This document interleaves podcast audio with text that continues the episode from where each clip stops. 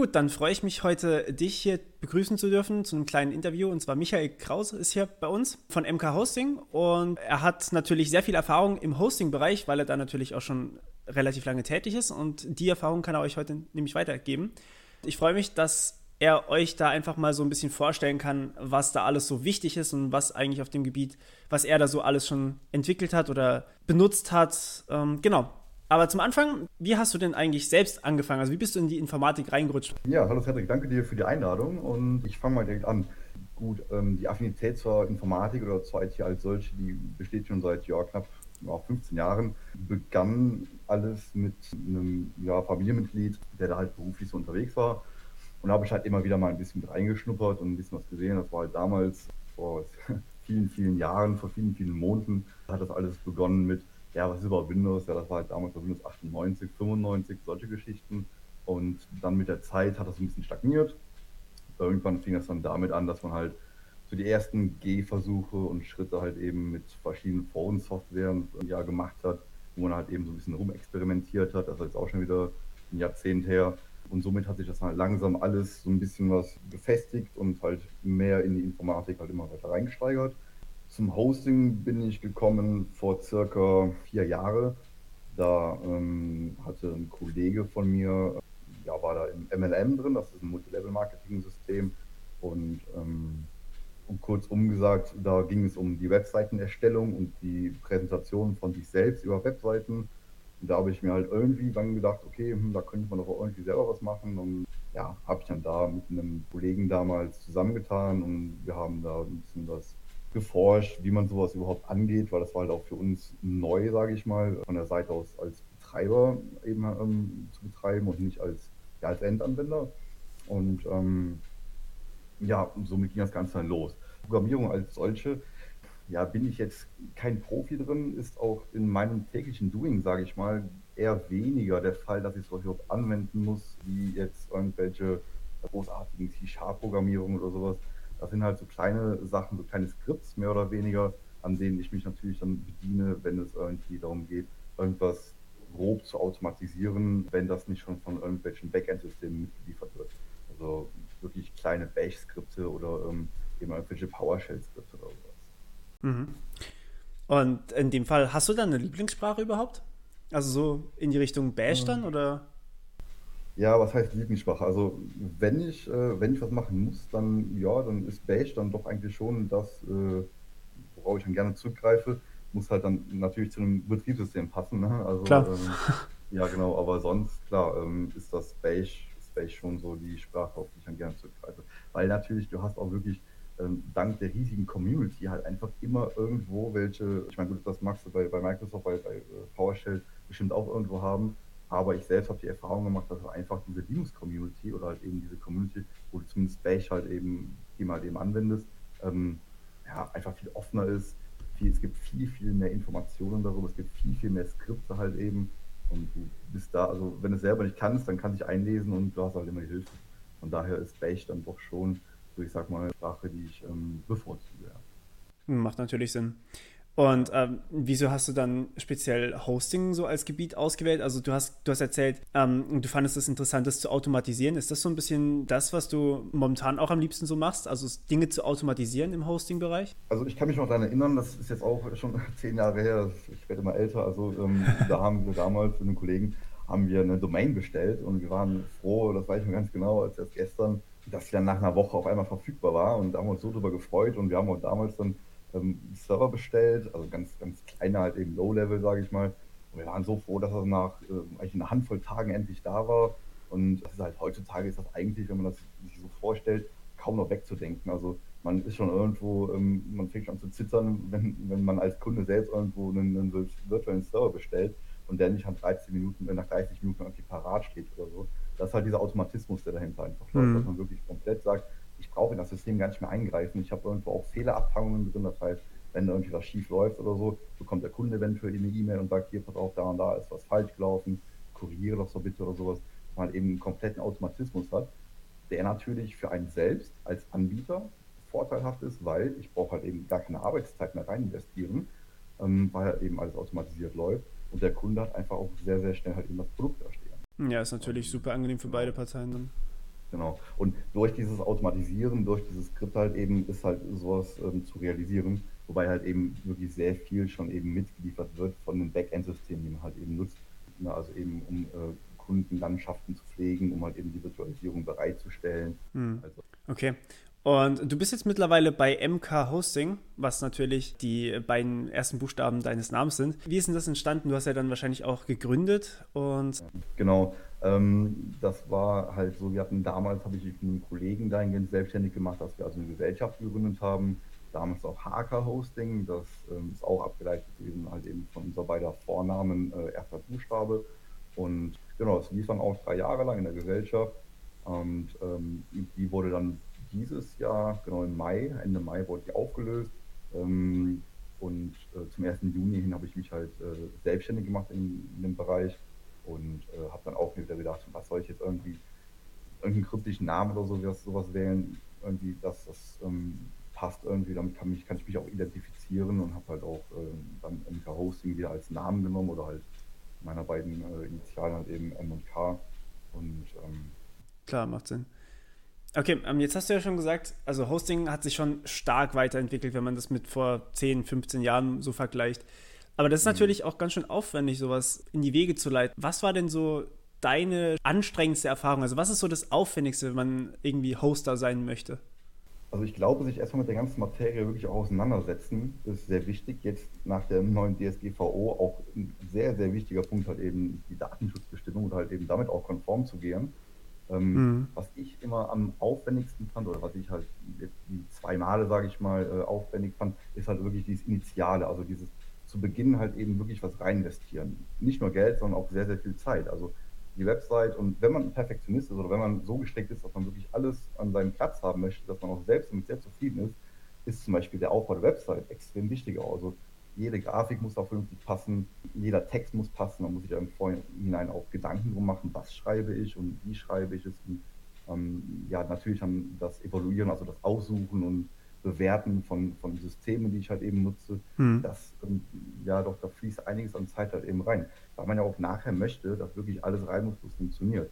Und je mehr Gedanken ich mir halt einfach im Vorfeld mache, desto einfacher ist es später nicht nur für mich, sondern auch eben für den Kunden. Hm, klar. Ähm, aber wie hast du das dann, also jetzt die technische Seite, wie hast du das mit dem Backend alles verknüpft? Also man bestellt ja im Frontend auf der Webseite im Endeffekt einen Server oder eine Domain. Wie wird es dann ins Backend ausgeliefert und wie funktioniert das da dann? Genau, also das Frontend ist äh, bei mir halt die Website, die über, über, über das CMS WordPress läuft. Und ähm, das ist äh, komplett abgekapselt, sage ich mal, vom restlichen oder vom, vom Backend halt eben. Ja. Das ist tatsächlich nur rein die, die Oberfläche, wo halt äh, ja, die Informationen dastehen. Und ich klicke dann halt eben darauf einen entsprechenden Link, um was zu bestellen. Gelange dann halt eben zum Backend mehr oder weniger zum Bestellformular, wo ich halt eben meinen Server konfigurieren kann, so wie ich ihn halt gerne haben möchte. Und äh, sende dann halt eben meine Bestellung ab, bezahle. Das läuft alles über WMCS, das ist eben das Backend, was ich Mhm. aktuell oder auch jetzt schon jetzt drei, vier Jahre nutze. Und äh, dort wird halt alles eben verarbeitet, wird halt eben entsprechend in Daten, Daten äh, eingepflegt und so weiter und so fort. Das ist halt auch schon von Haus aus sehr automatisiert, ähm, was natürlich vorteilhaft ist. Und äh, genau, das ist dann in Verbindung mit zum Beispiel ähm, Proxmox, ähm, das nutze ich momentan als Virtualisierungssoftware, Okay. ähm, auch wiederum durch äh, verschiedene Schnittstellen halt eben verknüpft, dass da auch wieder Automatismus läuft und halt auch eben da der Server wieder vollkommen ähm, automatisiert erstellt wird. Hm. Genau. Also man möchte natürlich auch irgendwo das so präsentieren oder auch so zeigen und auch für den Kunden so angenehm wie möglich machen. Also ähm, nicht, dass der Kunde irgendwie auf die Seite gehen muss, was bestellen muss, dann kommt er auf einmal dahin, muss da aber noch was eingeben und kommt dahin, muss da noch was eingeben Ja, und klar. weiß wo bin ich überhaupt. Ähm, insofern ist so ein, so ein Workflow, sage ich mal, ganz wichtig. Ja. Ja, und im Hintergrund, also wie wird dann das System generiert? Also ich meine, wenn, ich jetzt was bestelle, dann ist ja quasi innerhalb von 0, keine Ahnung wie viele Sekunden ein neues System da am Laufen. Das ist ja innerhalb von wenigen Minuten da. Wie wird das im Hintergrund generiert? Also so ein typischer Ablauf, sage ich einfach mal, ist, man geht halt eben auf die Webseite, schaut sich da einen Server oder sucht sich einen Server aus. Ähm, bei mir kannst du halt eben komplett frei konfigurieren. Also ich bin fernab von diesen Paketen halt eben, weil was das ist gut, ja. einen Sinn, ne? ich muss mich halt nicht festlegen, ich brauche jetzt 8 GB RAM, sondern kann auch nur 7 nehmen. Ne? Stellst halt eben deinen Server ein, so wie und aus, ähm, bestellst ihn, bezahlst ihn und sobald das erledigt ist, ähm, läuft halt im Grunde genommen kommt halt ein Request mehr oder weniger ins Backend und das heißt, okay, Server ist bezahlt und dann beginnt halt so ein Workflow, sage ich mal, so ein Prozess, wo halt eben auch mittels Cronjob-Abfragen und so weiter halt immer gefragt wird, okay, alles klar, ist bezahlt, sage ich mal, wenn ja, ne, dann mhm. da und da, dann macht diesen Lease. Und äh, das funktioniert halt und das, das läuft halt eben dann von BHMCS aus zu, ähm, zu Proxmox, wo halt eben gesagt wird, alles klar, Rechnung ist da, beziehungsweise Rechnung wurde bezahlt, okay. erstellen wir den mhm. Server. Ne? Und das macht dann halt eben voll automatisiert äh, das Backend für die, für die Serververwaltung oder halt eben Proxmox, wo halt dann ähm, genau das greift und die, die Server halt eben nach Wunsch, also wie es halt eben konfiguriert ist, auch da muss natürlich wieder seitens des Hosters oder des Betreibers Vorleistungen äh, ja, klar. Ja, oder Vorableistungen tätig werden ne? und gesagt werden, hier, pass auf, dieses Image hast du, das Image hast du, ne, verschiedene Ablagerorte halt einfach definieren, ja. ähm, wo halt nachher einfach nur zugegriffen wird und Mhm. Okay, und, und, natürlich ein Server ist ja im Endeffekt dann eigentlich kein wirklicher Server, also kein, kein festes physisches Gerät, was man hat, sondern man hat ja eigentlich nur Platz auf einem so einem festen physischen Gerät, ähm, sprich ein virtualisiertes System, nehme ich an. Ihr benutzt genau. da KVM dazu, ne? Ähm, genau, also wir haben jetzt damals, äh, als noch die Gesellschaft ähm, da war, haben wir rein KVM genommen. Also das ist halt eben Hypervisor-Typ abhängig, beziehungsweise der Unterschied ist einfach der Hypervisor. Ähm, momentan habe ich halt auch LXC, das ist also ein Linux-Container-basiertes System. Mhm. Der wird also nicht wirklich virtualisiert, sondern er wird nur, im Grunde genommen kann man sagen, es wird eine Datei erstellt in einem, in einem Ordnerverzeichnis oder halt in einer Baumstruktur wird einfach eine Datei erstellt, wo halt eben, ich sage mal grob gesagt, wie eine XML-Datei, wo halt eben die verschiedenen Werte alle zugewiesen sind und wie es halt eben abläuft. Mhm, das also, Image dann. Halt genau. Hier ist halt der Unterschied, dass LXC halt eben ähm, nicht direkt auf die äh, physische Hardware halt eben zugreift, sondern dass dazwischen noch so eine Schicht ist, so eine, so eine Software-Schicht, sage ich jetzt mal, und dass das alles halt äh, softwarebasiert ist. Mhm. Ähm, genau, und KVM ist halt eine Kernel-basierte Virtualisierungsmethode, ähm, die greift halt direkt auf die Hardware des physischen ähm, Gerätes des physischen Servers halt eben zu. Das heißt, bei KVM wird dann auch tatsächlich eingeteilt, wenn ich jetzt sagen wir mal zwei virtuelle CPU-Kerne bestelle, dann kriege ich auch wirklich genau von diesem, ähm, von dem echten Kern sozusagen genau. zwei Dinge ab und bei LXC ist dann halt diese Software-Schicht noch dazwischen. Genau, richtig. Das ist ähm, natürlich bei KVM hast du einfach performanter, du hast ja einfach wirklich die Leistung auf, auf Abruf direkt bereit dastehen weil egal, ob du es nutzt oder nicht, bei KVM, es wird einfach zugewiesen. Es werden feste Ressourcen für deinen Server, den du halt eben erstellst, fest zugewiesen. Das heißt also, wie du genau gerade sagtest, wenn ich mir diese zwei Kerne bestelle, habe ich auch diese zwei Kerne. Ja. Und wie sieht es dann aus? Was hat es dann für einen Vorteil, wenn ich das Ganze eben nicht über Kernel-basierte Virtualisierung mache? Also LXC, was, was hat das für Vorteile so? Also LXC ähm, hat den Vorteil auch, dass es natürlich auch recht schnell in Erstellung ist. Klar, so wie KVM auch, das geht hm, heutzutage in ja, weniger Sekunden teilweise, weil halt einfach ein Image schon da liegt mhm. und da nicht nur irgendeine Installation erfolgen muss. Ähm, bei KVM ist es momentan bei mir so, und das ist halt der entscheidende Nachteil oder ein, ein Vorteil von äh, LXC, dass bei KVM äh, momentan noch über ISO-Dateien halt installiert werden muss. Ah. Das auch in zwei Minuten, sage ich mal, erledigt. Da gibt es auch, äh, ich habe dazu auch in, in, einem Blog von mir halt eben eine Anleitung erstellt oder helfe auch gerne aus. Aber das ist so der Vorteil, sage ich mal, von LXC. Der klare Nachteil ist natürlich, dass, gut, das braucht nicht jeder, aber einige gucken halt eben und wollen zum Beispiel auch eine äh, eigene Kernel-Version beispielsweise kompilieren oder wollen irgendwie andere mhm. Kernel-Versionen halt eben nutzen. Das funktioniert bei LXC halt eben nicht weil LXC halt eben dadurch, dass es keine eigene, ich sag mal, keine eigene Instanz ist, sondern halt eben wirklich ähm, softwarebasiert nur abgelegt wird, ähm, greift LXC halt eben auf den Kernel des Hosts zurück. Mhm. Das heißt, ein Kernel spielen und mh, hm, ein Nachteil von LXC ist zum Beispiel auch, dass ich kein Windows nutzen kann. Ja gut, ob das ein Nachteil ist, das lässt sich natürlich. ja, genau, okay. Also ähm, ich sag mal so, ein Unterschied dazu ist. ja, genau. Okay, das heißt, ähm, LXC ist so ein bisschen eher unfreier, aber vielleicht teilweise schneller in der Erstellung. Es gibt natürlich Kunden, klar, die sind äh, natürlich willkommen, die auch sagen, okay, ich kenne mich damit nicht aus, weil ich meine, dafür ist sowas ja wirklich prädestiniert. Also ja. genau, also, das ist perfekt dafür, wenn man sagt, ich kenne mich damit nicht aus, wie geht das überhaupt?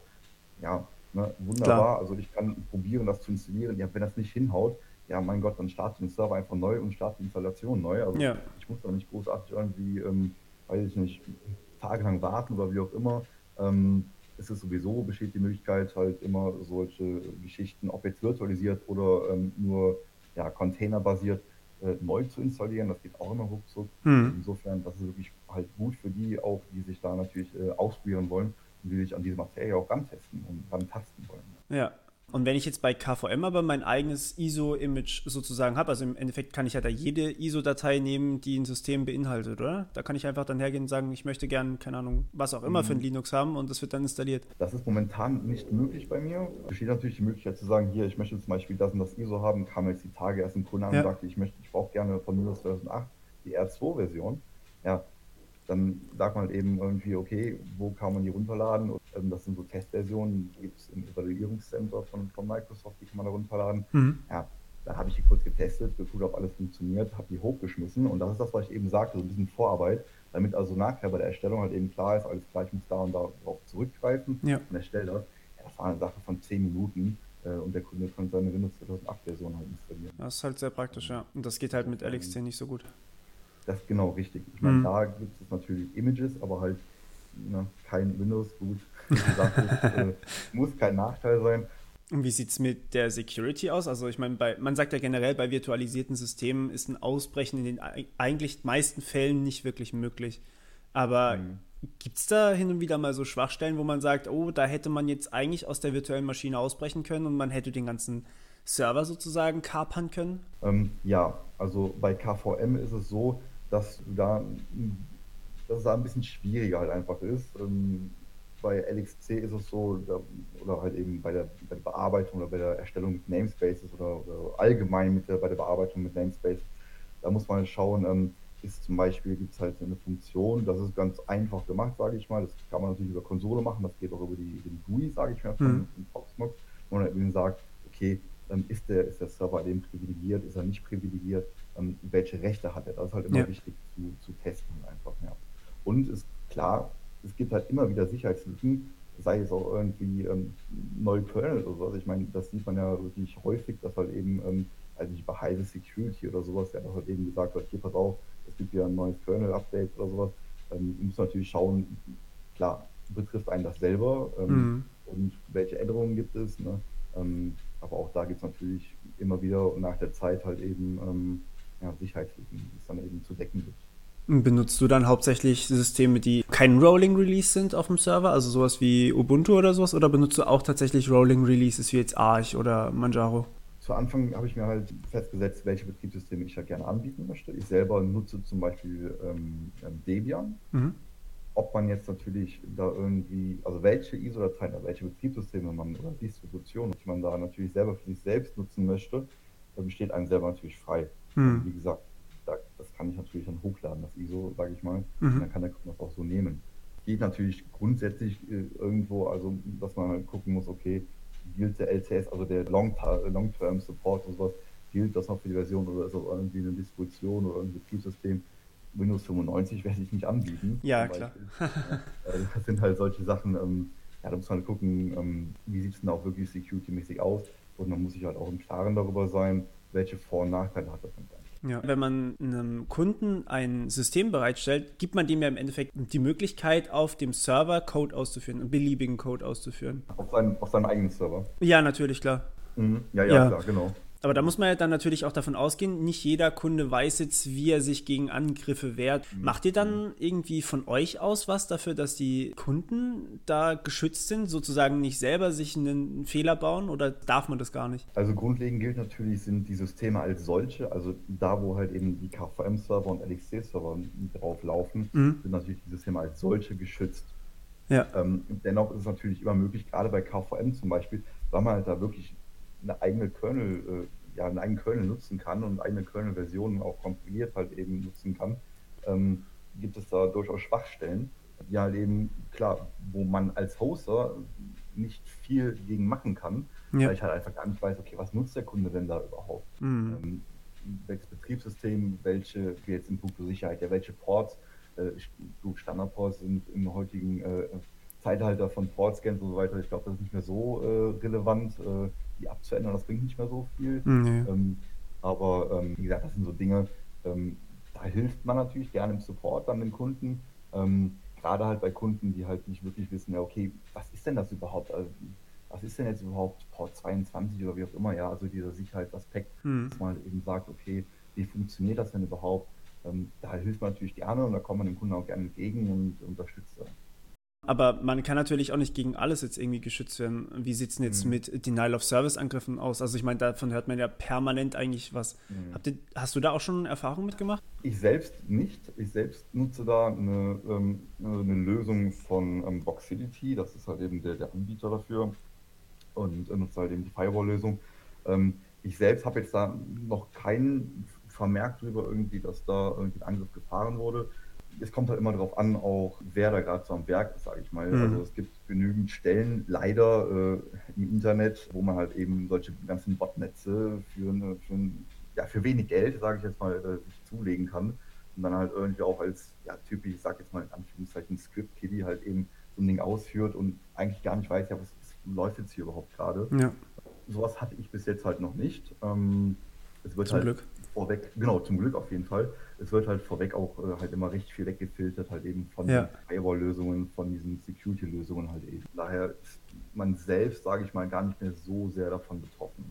Voxility ist dann quasi so ein Filter, der den Traffic sozusagen filtert, welches ist jetzt echter Traffic und welches könnte bösartiger Traffic sein.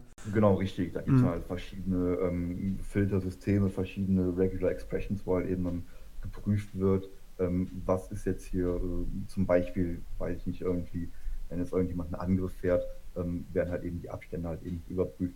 Wie mhm. die Regelungen jetzt da intern halt eben aussehen, kann ich wenig zu sagen. Da lässt sich natürlich auch jede Firma, ich sag mal, ungern in die Karten äh, gucken. Klar. Klar. Ähm, aber genau das ist es, was du sagst. Es wird also geprüft, was ist denn jetzt hier auf echter Traffic, was darf denn durch, was ist denn hier legitimiert, hm. was ist Traffic, der irgendwie Schaden äh, verursachen könnte oder was ist Traffic, der wirklich gezielt dafür da ist, um Schaden zu verursachen. Ja. Da ist man wirklich recht gut aufgestellt. Also ich muss da sagen, innerhalb von den vier Jahren jetzt, äh, da gab es keine Vorfälle. Das ist wirklich gut, ja. Und vor allem in den letzten vier Jahren sind ja wirklich sehr, sehr viele Botnetze so ja. aktiv geworden, also Mirai oder genau. sonstigen. Ja. Das ist schon gut. Das, äh, was heutzutage alles äh, dabei sein kann, ne? also ja. vom Kühlschrank bis zum oh, ne? äh, Internet of Things, das ist ja gigantisch, was da also mittlerweile äh, alles mit, ähm, ja, mit im Boot sitzt. Ja, ich erzähle auch immer ganz gerne die Geschichte von dem Kaffeemaschinenprotokoll, das wir mal versucht haben, irgendwie anzusprechen. Da gibt es tatsächlich die Möglichkeit, über ein eigenes Protokoll, also quasi ähnlich wie HTTPS, nur halt ja. für Kaffeemaschinen optimiert, dass man eben seine Kaffeemaschine ansprechen kann. Ja, das ist aber. Also, ich meine, ich finde es echt mega interessant, das auf jeden Fall. Aber es ist halt die Frage, ist das denn wirklich nötig? Also, ja, das ist halt immer die Frage. Ich finde es interessant, ja. Okay, und wie habt ihr dann dieses Voxility-System bei euch eingebunden? Da gibt es ja dann wahrscheinlich eine API, die man ansprechen kann, oder? Hm, ich selbst habe also im Rechenzentrum ein ähm, Netzwerk mhm. liegen, welches halt eben hinter der Voxility selbst liegt. Also ich selbst ah. habe da wenig mit zu tun, genau richtig. Das ist halt so ähm, ein VLAN, was ich halt eben habe, wo halt eben äh, meine Server halt drin stehen. Okay. Ich selbst habe damit wenig zu tun. Ich hatte letztens zum Beispiel einen Kunden, der hatte Probleme auf einem ARC-Server, also auf einem Game-Server, mhm. ähm, dass da verschiedene oder dass da halt ähm, ja, Pings ziemlich hoch waren. Und die, ähm, die Annahme war halt einfach die, dass verschiedene UDP-Pakete oder dass halt eben die Pakete, die UDP, ähm, mhm. dass der Traffic für UDP da irgendwie, ja, irgendwie Stress macht, sage ich jetzt mal. Hm, da wurde dann einfach ein Dump erstellt und ein MTR äh, und wird halt geguckt, okay, wie sieht es denn hier überhaupt aus? Was ist denn hier auch an Traffic äh, gerade ja, zugegen? Und ähm, das wurde dann halt an Voxility weitergeschickt und die haben sich das angesehen, ähm, ausgewertet. Wie die das halt eben auswerten oder an welchen Maßstäben oder an welchen Regelungen, das weiß ich halt nicht. Und mm, klar. Natürlich nur keiner in die Karten gucken und ähm, haben das dann entsprechend angepasst und ja, seitdem auch keine Beschwerden. Das ist natürlich praktisch, ja. Genau, und das ist halt schnell gegangen. Okay, und du hast gesagt, du bist in einem V-LAN drin. Ähm, du bist mit dem mhm. Standort in Frankfurt, ne? Genau, richtig, ja. Ja, das hat wahrscheinlich auch seine Gründe. Wahrscheinlich liegt es hauptsächlich am D6, oder? D6, genau, der liegt natürlich direkt vor der Türe. Ja. Ähm, das ist natürlich von der Anbindung her echt top. Ich kenne halt das Rechenzentrum als solche oder halt da oder in einem Abteil von dem Rechenzentrum, mhm. Accelerated, ähm, kenne ich halt schon auch jetzt schon so ein paar Jahre und ja, habe halt immer auch Top-Support da gehabt. Also ja. nie beschweren können. Preislich stimmt es halt einfach. Man sieht sich natürlich auch mal nach rechts und nach links um und guckt, okay, wie sieht es da aus, wie sieht es aus. Gerade natürlich auch für die neuen Hoster, die sagen, oh, ich habe an sowas auch Interesse und würde auch sowas gerne äh, selbst mal anbieten oder mich einfach erstmal in die Materie reindenken und so weiter und so fort.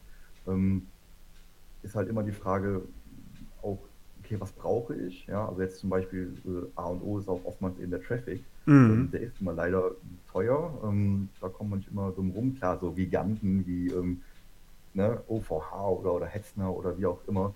Ähm, bei denen, aber mit denen kann man sich auch nicht vergleichen. Ja, klar. Ähm, die haben ja eigene Rechenzentren. Von daher, mhm. Ähm, genau, ist halt immer auch abzu, abzuwägen, okay, was brauche ich selber und von dem Standpunkt aus entscheide ich dann, okay, wo gehe ich hin. Ja. Und der D6, das ist natürlich ja. auf jeden Fall, äh, jeden Fall äh, angenehm, ja. Und das liegt dann halt quasi direkt am D6, sprich man hat halt einen niedrigeren Ping zu diesem riesigen Verteilerzentrum und ist somit halt auch generell auf allen Verteilerpunkten schneller eigentlich, weil halt der D6, weiß ich gar nicht, mit wie viel Terabyte pro Sekunde ist der angebunden? Puh, ich weiß gar nicht. Ich habe noch letztens irgendwelche Statistiken gelesen, wie viele äh, Petaflops oder wie auch immer, ich weiß es gerade mm. gar nicht, äh, da durchgegangen sind. Also, ja, es ist Wahnsinn. Das ist echt Wahnsinn, ja. Ja, aber auch super interessant. Und du hast innen drin dann sozusagen dein eigenes virtuelles LAN, also innerhalb des, des Rechenzentrums? Mhm, genau, richtig. Und ähm, wie, ist, wie ist das dann gemanagt? Also ist dann da ein Router, der das alles verteilt? Weil ich meine, die Systeme haben ja eigentlich alle ihre eigenen IP-Adressen ja. ja. trotzdem. Also die kann man sich ja trotzdem zuweisen lassen. Genau, das hängt also im Grunde genommen äh, hinter einem äh, gemanagten Switch, sage ich mal, mhm. wo halt eben gesagt wird, okay, den Switch, den kann man so konfigurieren, dass man sagt, okay, ähm, nehmen wir jetzt einfach mal einen 16-Port-Switch, wo halt dann eben äh, gesagt wird, alles klar, auf Port XY läuft halt eben das und das LAN. Mhm. Und, ähm, so wird das dann quasi gesehen unterteilt. So kann man dann eben die LANs unterteilen. Und Switch deswegen, weil halt Schicht 3, da, also wenn es ein Router wäre, bräuchte der halt seine eigene IP-Adresse und dann könntest du da nicht mehr dieses direkte Mapping haben. Genau, richtig. Ja. Ähm, jetzt hast du vorhin Arc erwähnt. Arc ist ja eigentlich ein Game, ne? Mhm. Ähm, ist es dann auch als Image so verfügbar? Also quasi, dass man über LXC sagen kann, ich hätte jetzt ganz gerne einen Arc-Server oder wie kann man sich das vorstellen? Momentan funktioniert das so, dass ich also ein Webinterface anbiete. Ähm, und das ist das Schöne an diesem Webinterface. Ähm, das geht hin und erstellt für jeden Game-Server eine eigene VM. Das heißt mhm. also, ähm, da wird jedes Mal, wenn eine Bestellung reinkommt und gesagt wird, okay, ich möchte jetzt zum Beispiel Minecraft-Server haben oder Arc-Server haben, wird dafür halt eben eine eigene VM erstellt. Und auf dieser VM wird dann halt eben ein Image runtergeladen, korrekt mhm. und dann halt eben installiert und konfiguriert. Ja. Und das ist natürlich äh, der Schmankel daran, also das, das äh, wirklich Tolle daran, das funktioniert auch wieder binnen Minuten, äh, ja. wo man halt wirklich damals wirklich lange darauf gewartet hat. Das funktioniert alles auch voll automatisiert. Ja, jetzt brauchen wir natürlich. Äh, total erweiterbar halt. Dank ähm, ja, vieler, vieler Module, die man da halt eben äh, implementieren kann und installieren kann. Mm, okay. Ähm, total groß aufzufahren. Und dann hat man trotzdem noch die Möglichkeit, auf den Server drauf zuzugreifen und sozusagen auch nochmal eigene Plugins zu schreiben, nehme ich an. Genau, das geht ja. auch. Ja. Ah, super. Jetzt allerdings die Frage, so ein Spielserver braucht ja normalerweise extrem viel Leistung. Also so, keine Ahnung, mhm. Minecraft habe ich mal mit jemand geredet, der hat gemeint, 32 Gigabyte sollte man da schon haben, wenn man einige Spieler unterbringen möchte. Oh, ja, okay. Wie sieht denn so ein, so ein, so ein maximaler Server sozusagen aus? Also wenn ich quasi den größten Server haben möchte, den es überhaupt nur gibt, weil ich halt extrem viele Leute haben will, dann kann ich ja quasi so einen ganzen ähm, Server-Rack sozusagen zusammenpacken. Also quasi nicht irgendwie aufteilen, sondern halt einfach den ganzen, nehme ich an. Wie stark wäre so ein Ding? Du meinst jetzt im Grunde genommen ein Rack, wo jetzt, sage ich mal, einfach fünf Server drin hängen, die dann mhm. bündeln. Oder? Geht sowas? Es kommt darauf an. Also da reden wir, ja, das geht. Also man kann auf jeden Fall halt ähm, sowas dann, je nach Spiel, auf Arc zum Beispiel, kannst du auch auf mehrere Server, sage ich mal, fünf wirklich physische Server, die du im Rechenzentrum ah, okay. hast, ähm, verteilen und dann, sage ich mal, äh, alle zusammen, ja, zusammen laufen lassen, sage ich mal. Also, mhm. ähm, aber da ich bin jetzt bei diesen Spielen, ich selber spiele diese Spiele halt nicht. Ich greife auch immer wieder, und das muss man auch ganz klar zusagen, immer wieder auf äh, Leute zurück, die halt eben damit Erfahrung haben. Mhm. Ähm, das muss man auch sagen, man kann halt äh, nicht alles selber können und wissen. Klar. Ähm, umso wichtiger ist halt einfach auch da Leute zu haben, die das halt eben, ja, teilweise sogar irgendwelche selbst programmierten Schnittstellen oder so halt eben darüber laufen lassen, mhm, ja. halt eben anbieten und ähm, genau darauf zugreifen. Ja, wie groß könnte der sein? Also ich sage mal, ich glaube, nach, nach oben ist da kein Ende gesetzt. Das ist natürlich krass. Ist halt die Frage, ähm, ja, 32 Gigabyte. ich selbst, wie gesagt, ich, ich, ich spiele diese Spiele halt nicht. Ähm, ich kümmere mich natürlich gerne drum und lese mich da auch ein, aber ich spiele das nicht. 32 GB für so einen Minecraft-Server fände ich jetzt etwas übertrieben. ähm, ähm, klar, ist natürlich möglich. Fragt sich halt nur wirklich, äh, ist das wirklich so nötig? Kommen halt wirklich oftmals Anfragen, ja, wie viel Gigabyte brauche ich da und da und dafür. Hm, und ja, klar. Also normalerweise braucht man es nicht, aber für manche genau. könnte es vielleicht genau, interessant ja, sein. Also je nachdem, wie viele Plugins, wie viele Spieler und so. Genau. Auf jeden Fall.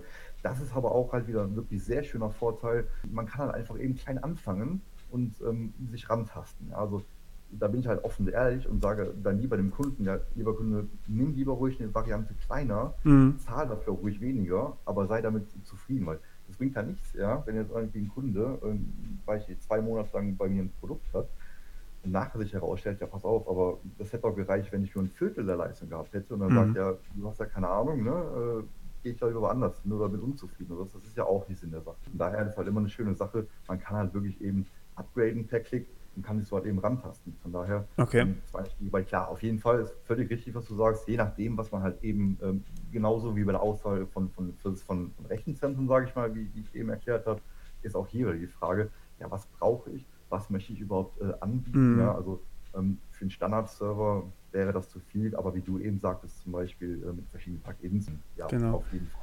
Wie sieht es dann aus? Also du hast gerade gemeint, man kann den Server einfach dynamisch upgraden. Wie funktioniert es dann im, im Hintergrund? Also was wird da gemacht? Wird das über KVM bzw. LXC dann gemacht? Oder? Genau, auch da wird im Grunde genommen wieder grob gesagt eine, eine Anfrage getriggert, sage ich mal, an das Backend und es wird gesagt, auch hier wieder wie bei der Bestellung, nachdem halt eben das System sieht, okay, alles klar, die Rechnung wurde bezahlt, mhm. geht hin und sagt hier, ähm, ändere mal eben den, den Wert. Ja. Also er wird tatsächlich geändert, das System wird nicht neu erstellt genau. dann. Nein, nein, das wird geändert. Und genau darin äh, besteht halt auch nochmal so ein kleiner Vorteil. Genau das, was du sagst, es wird also nicht neu erstellt. Mhm. Ich brauche keine, keine Angst haben, sage ich mal, dass wenn ich jetzt einen 6 GB Server habe und 10 haben möchte, dass ich äh, irgendwie neu installieren muss oder so. Okay. Und was ich natürlich wichtig finde, ist klar, also äh, Backup ist kein RAID, da brauchen wir uns ja auch nicht drüber unterhalten mhm. und so weiter und so fort, dass die Systeme alle auf RAID laufen. Mhm. Ähm, und zusätzlich halt eben die Möglichkeit besteht, für jeden Kunden halt eben äh, Backups halt eben anzulegen, weil halt eben dann doch wichtig ist, dass wenn der Kunde sich mal irgendwie, ich meine, das kann ja durchaus vorkommen, ja, dass wenn ich jetzt irgendwie da was hochlade, was mir auf einmal den kompletten Server zerschießt, die komplette Konfiguration oder wie auch ja. immer, dass ich halt eben sagen kann, okay, hier ein Klick, ne, und ich habe wieder den Zustand von vorher. Wird wiederhergestellt, ja, das ist natürlich praktisch. Genau. Ganz kurz zur Erklärung: RAID bedeutet in dem Fall eine komplette Spiegelung oder hast du, ähm, was für ein RAID benutzt du? Das kommt immer darauf an, welches Host-System, sage ich mal, und welche Platten. Also ich nutze eigentlich immer äh, RAID 10. Okay. das ist halt eine Mischung aus Mirroring und Striping halt eben. Okay. Ähm, um auch irgendwo die Performance halt hochzuhalten. Ja. Ähm, halt eben dieses Striping, genau. Okay. Und dieses Backup, das, wie wird das dann eingespielt im Backend? Also da kann man dann einfach sagen, ich habe hat man dann sozusagen ein Image so von der Momentaufnahme und die wird, das wird dann einfach wieder eingespielt, wenn man es zurücksetzen genau. möchte, oder? Ganz genau, das ist es. Also du hast im Kundencenter die Möglichkeit Backups, das ist da ein Reiter, eine Option, einfach draufklicken. Du kannst dir dann halt eben ähm, anzeigen lassen, welche Backups du schon hast. Mhm. Du kannst das anlegen oder halt eben ein neues erstellen und dann wird das äh, genau mit der Momentaufnahme wird das so erstellt. Ja. Okay, das ist dann also quasi wie, wie die ISO-Datei äh, für das neue System, nur halt eben für das, was schon Dateien enthält. Genau, da hat man halt auch immer wirklich die, ähm, auch hier wieder halt äh, an, an diejenigen irgendwie, ähm, die halt sich gerne an, an sowas irgendwie rantasten möchten oder die halt eben Erfahrungen sammeln möchten. Wenn ich mir jetzt mein System irgendwie eingestellt habe und äh, ändere da Sachen und, und nach drei Tagen funktioniert es nicht mehr oder sowas, dann kann ich halt eben schnell das Backup, äh, Backup einspielen. Ja, ja, genau. Hat Klar. Halt wieder, ne? also, ja. Das ist natürlich hilfreich, ja. Dann äh, habe ich an sich eigentlich keine Fragen mehr, falls du noch irgendwie was loswerden möchtest. ja, also du kamst äh, zu Beginn des Gesprächs darauf, äh, jetzt zum Beispiel Hosting, ähm, wieso, wieso, weshalb, warum und so weiter. Ich kann da auch wirklich äh, jedem nur sagen, auch äh, die Hoster, die Anbieter, die sind natürlich nicht perfekt, wie ich eben schon sagte, man kann auch nicht alles wissen. Ja. Ähm, auch da ist es wirklich wichtig, auf Leute zurückzugreifen, die sich damit auskennen. Mhm. Und es ist halt wichtig, auch damit zu kalkulieren, dass das halt auch ein bisschen Geld kostet. Also nicht jeder macht das natürlich umsonst. Klar. Ähm, und genau, also da ist es wirklich extrem wichtig, gerade wenn man so viele äh, ja, verschiedene Komponenten halt einsetzt, ja, also WHMCS, äh, dann kommt Proxmox dazu, dann kommt irgendwo WordPress, Ich meine, das sind so Basics, sage ich mal, okay. Aber wenn es dann so ans, ans, ans Eingemachte geht, sage ich mal, ähm, bezüglich Game-Server, wie konfiguriere ich die Game-Server, ähm, mhm. welche Skripte lasse ich da laufen und solche Geschichten. Also ähm, da ist es immer wieder schön, dann auf Leute zuzugreifen, die sich damit auskennen. Mhm. Das ist halt einfach wichtig zu wissen auch. Eine Frage ist mir tatsächlich noch eingefallen. Du hast gemeint, ähm, du benutzt WordPress. Hast du mhm. mal deine eigene Seite dann pentesten lassen, beziehungsweise selbst gepentestet? Ich habe tatsächlich selbst äh, gepentestet, genau richtig. Äh, unter Kali Linux gibt es ja da verschiedene, äh, verschiedene Möglichkeiten zu, ja. wie du auch schon dein Video rein äh, öfters mal erklärt hast und gezeigt hast. Es sah ganz gut aus tatsächlich. Ich hätte auch nicht gedacht, ja, weil äh, ist ja dann doch äh, häufig genutztes äh, Backend, sage ich einfach mal, mhm. was halt eben klar umso häufiger irgendwie anfällig dann auch eben wird, mhm. weil eben mehr ausprobiert wird. Ähm, aber es sah ganz gut aus, ja. Ja, super. Und das ist auch wichtig, auf jeden Fall. Das ist ein guter Punkt, dass du es ansprichst. Auch hier halt, da muss man halt einfach auch beibleiben. Ähm, ja. Und sowas dann auch testen, ja. Ja, klar, auch für die Entwickler natürlich, die dann eben irgendwie einen Server haben wollen, sozusagen, für die ist das natürlich mhm. auch sehr wichtig. Ja, genau. Ja. Weil, ja, also klar, du sicherst alle, alles ab, was du machen kannst, aber wenn dann irgendwie die Datenbanken veröffentlicht werden können oder einfach gelesen werden können, da kannst mhm. du halt auch nichts dagegen machen, das ist ganz klar. Ja, ich meine, man guckt halt auch immer, äh, dass man selbst natürlich auch so sicher wie möglich aufgestellt ist. Ja. Denn ähm, man ist natürlich auch dafür verantwortlich. Ja, klar. Das ähm, ja, muss man sich ja auch irgendwo vor Augen halten. Ja. Klar. Genau. Cool, dann danke ich dir ganz herzlich. Ich danke dir. Und ja. ja. Links sind natürlich wie immer alle in der Beschreibung. Falls ihr Fragen habt oder sowas, dann stellt die ruhig, wie gesagt, Kommentare. Und selbstverständlich könnt ihr hier auch nochmal in der Beschreibung nachlesen. Falls irgendwas vergessen wurde von einem von uns beiden, wahrscheinlich eher von mir, dann äh, editiere ich das natürlich rein. Ganz klar. Gut, dann bis zum nächsten Mal.